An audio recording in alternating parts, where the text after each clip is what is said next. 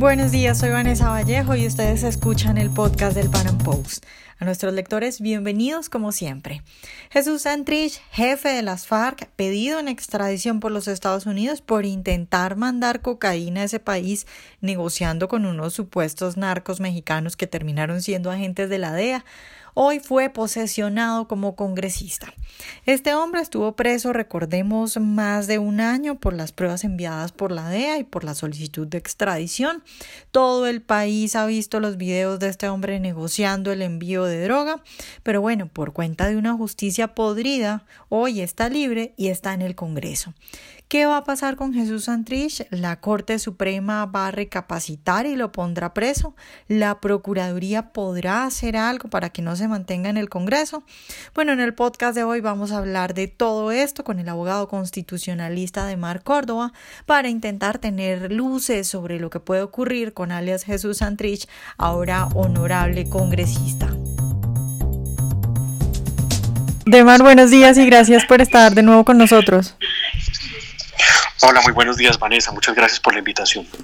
Bueno, Demar, pues hoy eh, hace, hace algunas horas, eh, alias Jesús Santrich se ha posesionado como honorable congresista, va a estar en la Cámara de Representantes y quiero empezar pidiéndote como que contextualicemos un poco porque evidentemente pues hay muchos colombianos que, que no entienden cómo funciona la justicia y que no están al tanto de todo lo que pasa, entonces pidiéndote eh, que nos expliques un poco resumidamente cómo hizo Santrich para llegar a posesionarse y, que el juego del, de las diferentes cortes y de la JEP para, para permitirle esto hoy? Pues, pues, mira, Vanessa, voy a tratar de resumirlo en, en tres o cuatro actos que, que, han sido los que han dado con, como resultado la posesión de Santrich como representante de la Cámara eh, eh, en estos momentos, hoy en una sesión, una ceremonia que fue accidentada porque arrancó ayer en horas de mediodía y terminó esta mañana a las 8 de la mañana cuando logró posesionarse por fin. Recordemos que Santrich en el mes de abril del 2018 fue eh, capturado por orden de la fiscalía que ejecuta esa acción, pues había una, un indictment de los Estados Unidos donde se solicitaba que se capturara Santrich con fines de extradición. Eh, el primer problema que hubo con eso fue que se logró la captura, pero la Justicia Especial para la Paz, la JEP, la justicia que se diseñó para los criminales de las FARC, eh, asumió competencia porque es guerrillero de las FARC y entonces no tendría por qué ser objeto de la justicia ordinaria, quiero decir de la Corte Suprema de Justicia. La, la JEP duró un año estudiando la garantía de no extradición de Santrich que es una garantía que se le da a los guerrilleros de las FARC en la medida en que cumplan con varios presupuestos, entre otros, claro, ser guerrillero, haber cometido delitos anteriores a la firma del acuerdo eh, y no haber cometido delitos de lesa humanidad que, sean, eh, que no sean amnistiables o indultables. Santrich, eh, después de un año, como todos lo supimos, fue concedida la garantía de no extradición, se le negó la posibilidad de enviarlo a los Estados Unidos y de allí se desató todo un mare magnum porque el Consejo de Estado dejó en firme que Santrich sí era un aforado, sí era congresista, aun cuando no tomó juramento, no se posesionó como congresista en aquel momento eh, y todos entendemos, Vanessa, desde el derecho, que el acto eh, administrativo que configura una posesión de un congresista es un acto administrativo complejo que requiere de varios pasos por distintas instituciones, inscribirse para las elecciones, aparecer en las listas, eh, ser declarado elegido por el Consejo Nacional Electoral, eh, aparte de eso, tomar posesión en el Congreso de la República en su curul. A él le faltó ese último paso, pero aún así el Consejo de Estado determinó en una sentencia que deja mucho que pensar que el hecho de ser solicitado en extradición y estar privado de la libertad era un caso de fuerza mayor por lo que no le quitaban la, curul de, de, de representante a la Cámara y lo dejaban intacto. Después de eso vino otra decisión que fue otro revolcón, fue la Corte Suprema de Justicia, que dijo que efectivamente Santrich era un aforado y que por ese motivo ellos tenían que tener conocimiento del proceso de Santrich y en eso quedamos y es en lo que estamos en estos momentos. Santrich tiene una causa de investigación ante la Corte Suprema de Justicia como aforado, como si fuera congresista, bueno, que de hecho ya lo es, eh, y será ese, ese tribunal el que decida qué va a pasar con Santrich, si es objeto eventualmente de una investigación con miras a la extradición o si simplemente se queda en que es una investigación y se la cerrarán por falta de pruebas. Demar, empecemos, empecemos por ahí porque bueno, quisiera que analicemos como las diferentes opciones o caminos que podría tomar este caso de Santrich, pero empecemos con eso de la Corte Suprema, que como lo decías, pues sigue investigando a Santrich por narcotráfico. Eh, y, y entonces, ¿tú qué crees que va a pasar con la Corte Suprema? Pues yo sé que esto es muy difícil y es muy difícil adivinar, pero respecto a cómo se ha comportado, a cómo se han comportado los magistrados, ¿tú qué crees que se podría esperar eh, de esa investigación? Bueno, yo tengo varios reparos sobre eso porque la sala penal tiene unos magistrados bastante complejos, digo yo, eh, que han negado extradiciones a los Estados Unidos, pero quiero empezar por una cosa, cuando la Corte Suprema de Justicia dice que ellos son los competentes para investigar a Santrich, están admitiendo que Santrich cometió delitos posteriores a la firma del acuerdo con las FARC, lo que significa que la garantía de no extradición que le entregó la JEP a Santrich es una garantía que rayó o más bien en la que incurrieron los magistrados de la Justicia Especial para la Paz en una extralimitación de funciones. Se equivocaron porque efectivamente el indictment es clarísimo en indicar que Santrich delinquió entre junio del 2017 y abril del 2018. Habida cuenta de esto, lo que tenemos es una investigación que ha arrancado ya desde hace un mes largo, donde hay unas declaraciones desde los Estados Unidos, unas preliminares, que le había entregado a la Fiscalía Marlon Marín, que fue la declaración que sirvió para que se le capturara por segunda vez a Santrich cuando salía de la cárcel La Picota. Todos recordamos ese momento en el que Santrich salía en silla de ruedas eh, con la B de Victoria y terminó otra vez en el búnker de la Fiscalía eh, en medio de otro proceso. ¿Qué es lo que vemos? Eh, eh, que la, Corte Suprema de Justicia tiene claridad sobre cuáles son las conductas, ha dicho que se le está investigando por narcotráfico y pues todo coincide mucho con la acusación que hacen los Estados Unidos de América, esperando que, que, no haya mayores tropiezos en la etapa investigativa, eh, uno creería que va a terminar eh, todo este asunto con eh, Santrich fuera del Congreso y muy posiblemente extraditado. Pero vuelvo y digo, tengo reservas porque en la sala penal, por lo menos de la Corte Suprema de Justicia, hay antecedentes de magistrados que han negado extradiciones a los Estados Unidos. El caso más reciente fue el de eh, un caso de un indígena en Nariño que fue captado en fotografías, seguido por agentes de la DEA que colaboraron en la operación cuando hacía negocios para llevar cocaína a los Estados Unidos. En ese momento, el proceso, como tú sabes, tiene que pasar a revisión de la Corte Suprema de Justicia, que da el aval para que se pueda ejecutar la extradición, y eh, el magistrado de Patiño, quien tuvo ese caso, determinó que como es indígena, supuestamente o presuntamente lo condenó la autoridad indígena en Nariño, no podía ser condenado dos veces, claro, para no violar el principio de non bis in idem, y lo decidieron dejar en Colombia. Ese es uno de los casos más recientes donde esa, esa, esa sala penal de la Corte ha negado extradiciones. No sabemos que vaya a actuar de la misma manera en el caso Santrich, lo que sí es cierto es que las pruebas ya las ha conocido Colombia, hemos conocido audios, hemos conocido videos, hemos conocido fotografías y testimonios del hombre clave de la justicia de los Estados Unidos, que es Marlon Marín, quien tendrá que hablar en las próximas semanas ante la Corte Suprema de Justicia donde eso servirá como prueba para el proceso que se adelanta contra Santrich.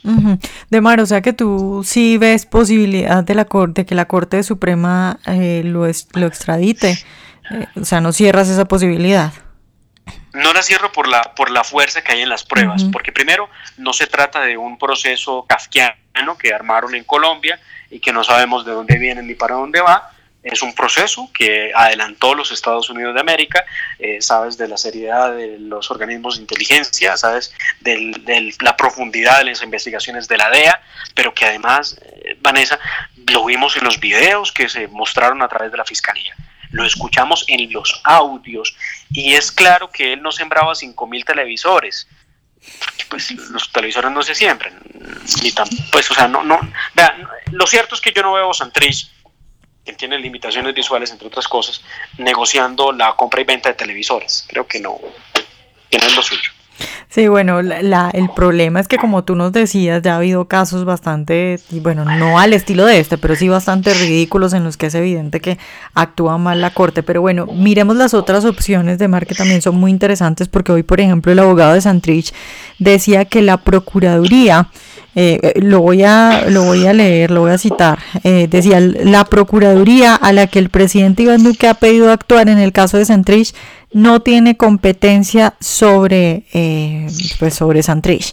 eso de la Procuraduría, ¿tú cómo lo ves? ¿Puede prosperar? Y, respecto a estas afirmaciones de que no tiene competencia, ¿a qué se refiere el abogado del señor Santrich?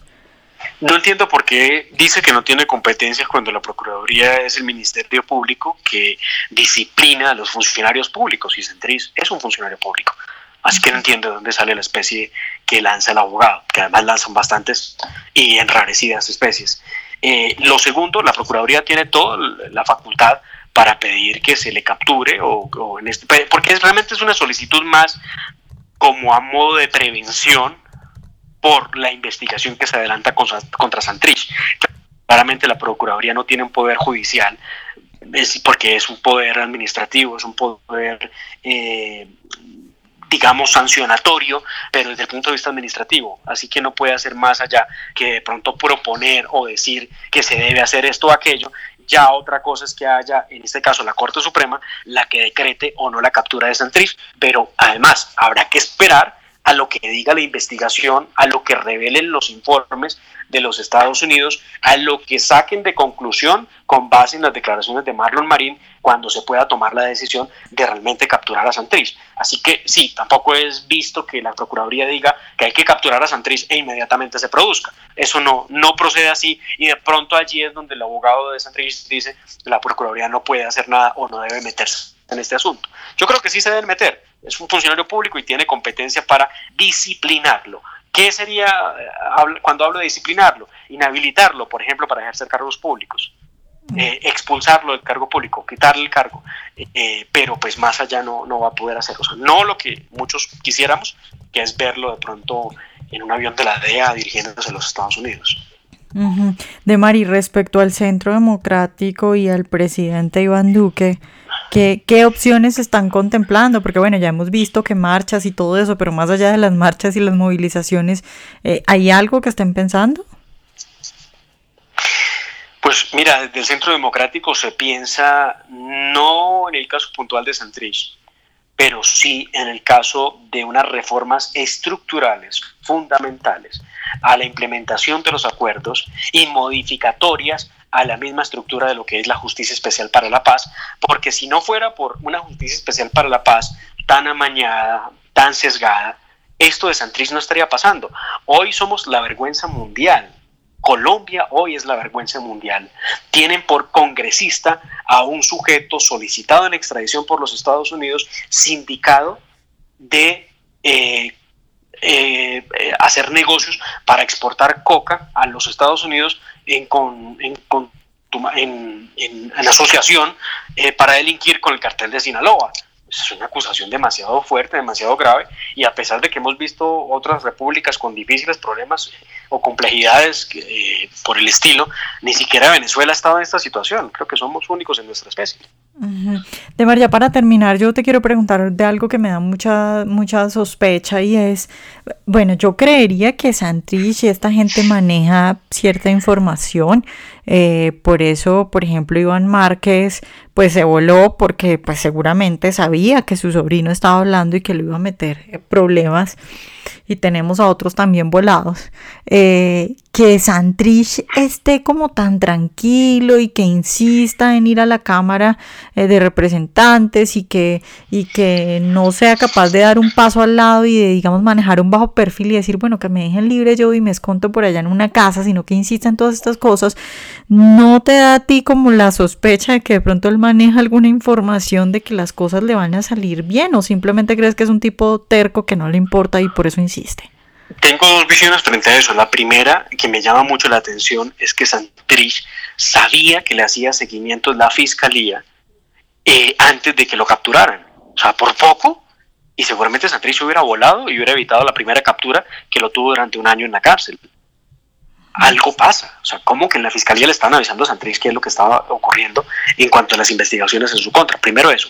Segundo, Santrich sabe que él es en estos momentos la piedra de poner y si él se retira, se esconde, se va, se encaleta, como lo decía Iván Márquez o Arias del Paisa, el proceso carecería absolutamente de cualquier legitimidad para seguirse implementando. Entonces, él no puede darse ese palo porque si él lo hace, echa a perder absolutamente todo, todo lo que están armando. Y ellos están obviamente trabajando eh, con mucha fuerza, con mucho vigor, en lograr los, la impunidad que necesitan todos los miembros de las FARC para poder escalar en estas regionales y para poder eh, eh, quedarse con una cantidad de alcaldías, consejos, asambleas, y eso es lo que están haciendo, están haciendo un trabajo político, un trabajo político que lo están haciendo de manera muy organizada porque lo son, y que va a terminar en un resultado muy complejo para la democracia en Colombia. Entonces, mm, no, yo creo que es más, más que un tipo confiado, creo que es temerario. Creo que es temerario y se está queriendo convertir en víctima, se está mostrando como víctima del sistema, como víctima de la justicia, víctima de unos montajes y está queriendo eh, ganar adeptos eh, que ya pues tú los has visto, no falta el despistado que lo sigue y que cree en la causa de Santrich olvidando el prontuario que pueda tener eh, del que poco se sabe, pero sí sabemos pues que fue jefe de la guerrilla de las FARC y que estuvo en el tercer grupo terrorista más rico del mundo. De Mari, ¿y tú cómo crees que va a ser esa, digamos, cuando Santrich esté ya en la cámara? Es decir, ¿cómo va a ser el ambiente eh, cuando llegue y cuando pues esté ahí sentado? No, no sé, me parece un pues, poco difícil. El, ambiente, el ambiente es muy complejo. Te digo que en el Congreso de la República no, es, no se ve un ambiente sencillo. Digamos que cuando tú ves a los otros miembros de las FARC, en, la medida en que entraron el 20 de julio y hubo unas capacitaciones y como que hubo un empalme, ¿verdad? Para poder llegar al nuevo Congreso, como que ya eso fue poco a poco, ha ido escalando, se ha ido superando por parte de la gente que no tiene ni más ni menos frente a ellos. Obviamente el Centro Democrático es un partido que mantiene la postura eh, coherente y lo rechaza a todas las horas, en todos los momentos, pero para los demás eso se convirtió en paisaje no ha ocurrido lo mismo en el caso de Santrich. En el caso de Santrich hay mucho rechazo, inclusive por los mismos funcionarios de cualquier nivel que haya en el Congreso. No pueden creer que una persona acusada de tan graves delitos que está pidiendo extradición esté rondando por el Congreso. A propósito de eso, hoy había sesión normal, eh, Santrich se posesionó, se retiró y no, pues no sesionó. Estuvo, fue a la Corte Suprema de Justicia a entregar el poder de su nuevo abogado, estuvo en otras dirigencias, pero no, no estuvo acá en, el, Congreso. Seguramente, no sé que sea así, el jueves aparecerá con la idea de votar la moción de censura en contra del ministro eh, Guillermo Botero. Moción de censura que, entre otras cosas, nació mal y terminó peor. Bueno, esperemos a ver qué pasa entonces. Muchas gracias, Demar, por estar hoy con nosotros. Vanessa, a ti muchas gracias por la invitación y un saludo a todos los lectores y oyentes del Pan Post. Ojalá hayan disfrutado nuestra entrevista de hoy. Recuerden seguirnos en nuestro canal de YouTube y en nuestras redes sociales y nos vemos en un próximo Panam Podcast.